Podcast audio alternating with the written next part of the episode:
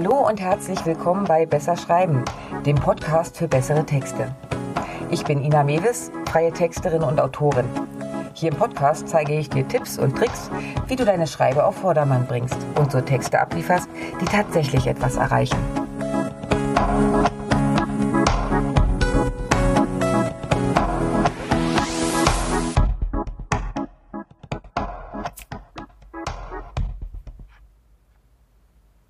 Heute ein Thema, das im Moment ziemlich aktuell ist, aber auch grundsätzlich sicher den ein oder anderen vor Herausforderungen stellt. Krisenkommunikation. Wie kommuniziert man am besten, wenn etwas Schwerwiegendes geschehen ist oder bevorsteht? Wie geht man mit einem Shitstorm um? Und kann man sich irgendwie vorbereiten? Positive Nachrichten gibt jeder gerne raus. Aber wie geht man mit Urlaubern um, die jetzt aufgrund des Coronavirus hochnervös ihre Reisen stornieren wollen? Wie reagiert man am besten, wenn es beim neuen Produkt eine Macke gibt? Es gibt hunderte Situationen, die eine gute Krisenkommunikation erfordern. Kann man das im Ernstfall üben? Zuerst einmal ja. Man kann sich in einem gewissen Maße vorbereiten. Und ja, man sollte es auch definitiv tun. Ich höre immer wieder, wir sind viel zu klein, uns passiert schon nichts. Aber die Praxis zeigt, es kann immer was passieren. Und in dem Fall ist es besser, wenn du dir zumindest im Vorfeld Gedanken gemacht hast, wie du reagierst oder sogar eine Art Notfallplan am Start hast. Zu diesem Notfallplan gehört auf jeden Fall die Frage, wer denn die Kommunikation übernehmen soll. Denn wenn es wirklich kracht, ist das Schlimmste, was passieren kann, dass jeder was anderes erzählt und damit dann die Spekulation noch völlig in die Breite treibt. Wenn du Einzelkämpfer bist, stellt sich die Frage natürlich nicht. Sobald aber mehr als eine Person zur Verfügung stehen, sollte geklärt sein, wer im Krisenfall der Ansprechpartner ist. Dieser Ansprechpartner ist dafür verantwortlich, Informationen vernünftig herauszugeben und den Kommunikationsfluss zu steuern. Wenn du viele Mitarbeiter hast, macht es auch Sinn, die alle dahingehend zu briefen, dass sie Nachfragen grundsätzlich auf den Ansprechpartner weiterverweisen. Natürlich nicht nach dem Motto, wir haben jetzt hier einen Maulkorb verpasst bekommen und dürfen nicht reden sondern in der Art Ich habe nicht alle Informationen, bitte wenden Sie sich doch an XYZ. Eine weitere Vorbereitungsmaßnahme, die ich jedem Unternehmen ans Herz lege, ist, auf der Homepage eine eigene Seite für den Krisenfall vorzubereiten. Diese Seite ist im Normalfall nicht sichtbar, wird aber umgehend zugeschaltet, wenn doch mal die Hütte brennt und dann mit Informationen gefüttert. Dort und nur dort werden alle Fakten, Ansprechpartner und Co. schriftlich kommuniziert. So hast du die Möglichkeit, zum Beispiel auf Social Media immer auf diese Seite zu verweisen, statt ständig die gleichen Infos zu wiederholen. Und so können auch mehrere Personen reagieren, ohne sich gegenseitig ins Handwerk zu pfuschen. Noch ein Vorteil, wenn die Presse ins Spiel kommt, können die sich ebenfalls dort alle relevanten Infos holen. Und so sparst du dir vielleicht die ein oder andere Frage, die dich eventuell doch ins Schwitzen bringen könnte. Entscheidend ist natürlich, dass auf dieser Seite auch wirklich offen kommuniziert wird. Denn, Regel Nummer zwei, Vogelstrauß funktioniert definitiv nicht. Die erste Reaktion im Krisenfall ist gerne, den Kopf in den Sand zu stecken und gar nicht zu reagieren. Das ist aber der denkbar schlechteste Weg. So erreicht man nur, dass alle anderen ringsrum, inklusive der Medien im schlimmsten Fall, immer mehr spekulieren und die Gerüchte komplett ins Kraut schießen. Diesem Chaos später Herr zu werden, ist eine quasi unlösbare Aufgabe. Das heißt, je früher und klarer du kommunizierst, umso besser. Dafür musst du dir natürlich alle verfügbaren Informationen ranholen und auch dafür sorgen, dass du auch weiterhin immer auf dem Laufenden bist. Die erste Frage, die du dir stellen solltest, ist es eine tatsächliche Krise? Gibt es also einen konkreten Grund für den Aufruhr? Oder bauscht dich da eher etwas auf? Im ersten Fall sollte natürlich nicht nur kommuniziert werden, sondern parallel dazu auch intensiv nach einer Lösung gesucht werden. Trotzdem solltest du nicht warten, bis diese Lösung gefunden ist. Beschönige nichts.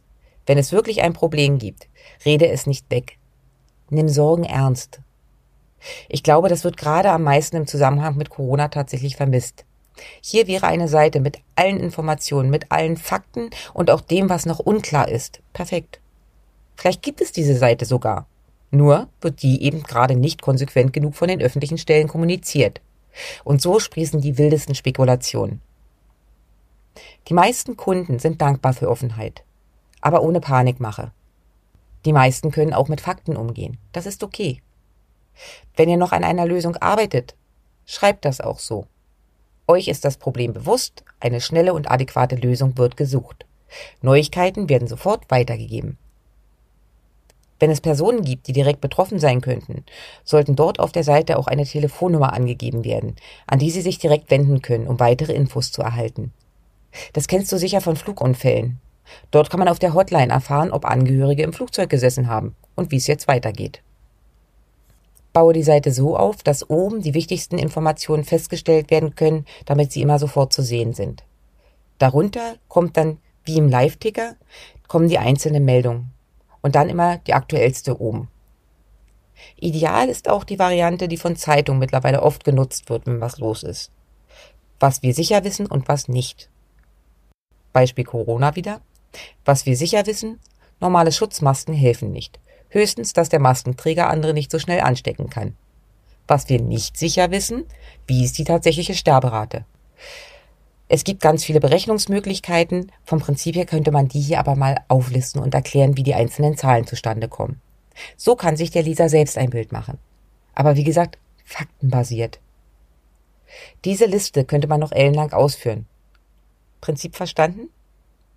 Bleibe sachlich, halte dich an die Fakten. Es bringt gar nichts, emotional auf Angriffe zu reagieren. Wenn die Krise auf einen Fehler deinerseits beruht, solltest du aber natürlich dein Bedauern zum Ausdruck bringen. Eine gute Möglichkeit, Informationen weiterzugeben, sind Pressemitteilungen. Diese Texte sind so für die Medien optimiert, dass sie direkt von Journalisten übernommen werden können und alle Fakten enthalten. Da sie ein offizielles Statement sind, werden sie auch oft als seriöser eingestuft als irgendwelche Social-Media-Posts. Sobald du so eine Pressemitteilung herausgegeben hast, hinterlegst du die dann ebenfalls auf der Krisenseite. Dort kann sie dann abgerufen werden. Social Media ist in solchen Situationen oft mehr Fluch als Segen. Schnell läuft hier vieles aus dem Ruder. Oft auch, wo gar kein wirkliches Problem besteht. Das liegt daran, dass sich hier irgendwie jeder berufen fühlt, seine Meinung und seine Spekulationen kundzutun. Und das auch oft noch in einer Art und Weise, die nun wirklich nicht schön sind. Und als Betroffener reagiert man oft vorschnell und emotional. Klar, wenn die Nerven eh schon blank liegen, ist es schwierig, genau die zu behalten. Aber genau das ist dann deine Aufgabe. Wie reagierst du hier also am besten? Vorschlag von meiner Seite? Schreibe auf deiner Facebook-Seite einen Beitrag, in dem du kurz die Lage schilderst und ansonsten auf deine Krisenseite verweist. Als Idee so in der Art, mit Bedauern haben wir festgestellt, dass die Charge mm, unseres Produkts Knabberkante Spuren von Erdnüssen enthält. Wir arbeiten mit Hochdruck an einer Lösung. Für Allergiker haben wir die Hotline 0800 mm, eingerichtet. Unter https krise.keks.de findest du alle weiteren Informationen und dort halten wir dich über alle Entwicklungen auf dem Laufenden. Wir bitten dich um Verständnis, dass wir Fragen dort beantworten. Hier auf Facebook ist das Risiko zu groß, dass relevante Informationen für Einzelne untergehen könnten. Und diesen Beitrag fixierst du dann oben auf deiner Seite. Das geht direkt im Beitrag. Wenn du dort auf die drei Punkte für weiteres rechts oben klickst, ja. Auf diesen Beitrag wird es trotzdem Kommentare geben.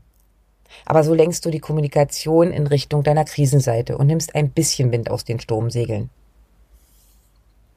Wie gehst du nun mit Kommentaren um? Zuerst gehe auf jeden Beitrag ein, egal wie blöd er ist. Reagierst du nicht, wird dein Gegenüber sicher keine Ruhe geben oder in Zukunft damit argumentieren, dass du ja eh nicht reagierst. Bleibe auch hier in jedem Fall sachlich. Gerade in Krisenzeiten zeigt sich, wie professionell du bist. Bewahre einen ruhigen Kopf und kommuniziere freundlich. Wenn bestimmte Fragen auftauchen, die du bisher noch nicht beantwortet hast, nimm sie mit auf die Krisenseite auf. Auch wenn die Antwort ist, aktuell können wir noch nicht sagen, ob auch das Produkt Mandelgrünchen betroffen ist. Der Vorteil davon? Du zeigst, du liest mit und du nimmst die Sorgen ernst. Auch für Social Media gilt, Bestimme jemanden, der im Krisenfall hier die Kommunikation übernimmt. Und suche dir da unbedingt jemanden, der einen klaren Kopf bewahrt. Wenn jemand auf deinem Kanal wirklich über die Stränge schlägt, ist es aber auch völlig in Ordnung, deutlich zu machen, wo die Grenzen einer vernünftigen Kommunikation liegen. Du musst dir nicht alles gefallen lassen. Wird es ganz extrem oder verstößt dein Gegenüber sogar gegen die Grundregeln, kannst du die entsprechenden Beiträge melden, du kannst sie auch löschen. In dem Fall solltest du aber auch einen Kommentar hinterlassen, warum du so reagiert hast. Der Vorteil eines Shitstorms. Normalerweise ist der Spuk nach spätestens zwei Tagen vorbei und die nächste Sau wird durchs Dorf gejagt. Trotzdem, Kopf einziehen und nichts tun funktioniert nicht. Okay, das war ein erster Einblick. Natürlich kann ich hier noch ganz lange weiter erzählen und Beispiele bringen, aber ich glaube, der Grundgedanke ist klar. Erstens. Bereite dich vor, Spielefallszenarien durch. Überlege dir, was passieren könnte, was alles schiefgehen kann bei dir und was du dann geklärt haben solltest, beziehungsweise was vorbereitet sein muss. Und dann bereite es auch vor. Zweitens. Benenne einen Krisenmanager bzw. einen Ansprechpartner, der in so einem Fall übernimmt. Drittens, im Idealfall, schaffe dir ein Krisenteam, einen Krisenstab. Das heißt, such dir noch andere Mitarbeiter, die du in dem Fall mit einbinden kannst und verteile die Aufgaben dann. Viertens, baue diese Krisenseite vor.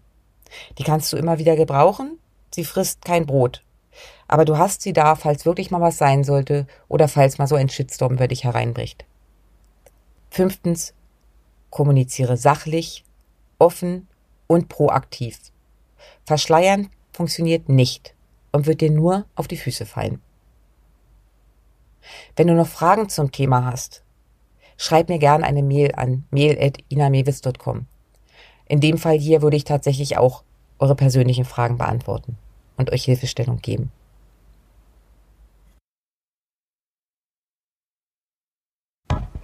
So, das war's für heute von mir. Wenn es dir gefallen hat, lass mir gerne ein Like da. Kommentare und Anregungen sind natürlich auch herzlich willkommen. Den Blogbeitrag zum heutigen Thema, Links und Arbeitsmaterialien findest du wie immer auf meiner Webseite www.besserschreiben.online. Und wenn du in Zukunft keine Folge verpassen willst, abonnier doch einfach meinen Kanal. Na dann, mach's gut und bis die Tage.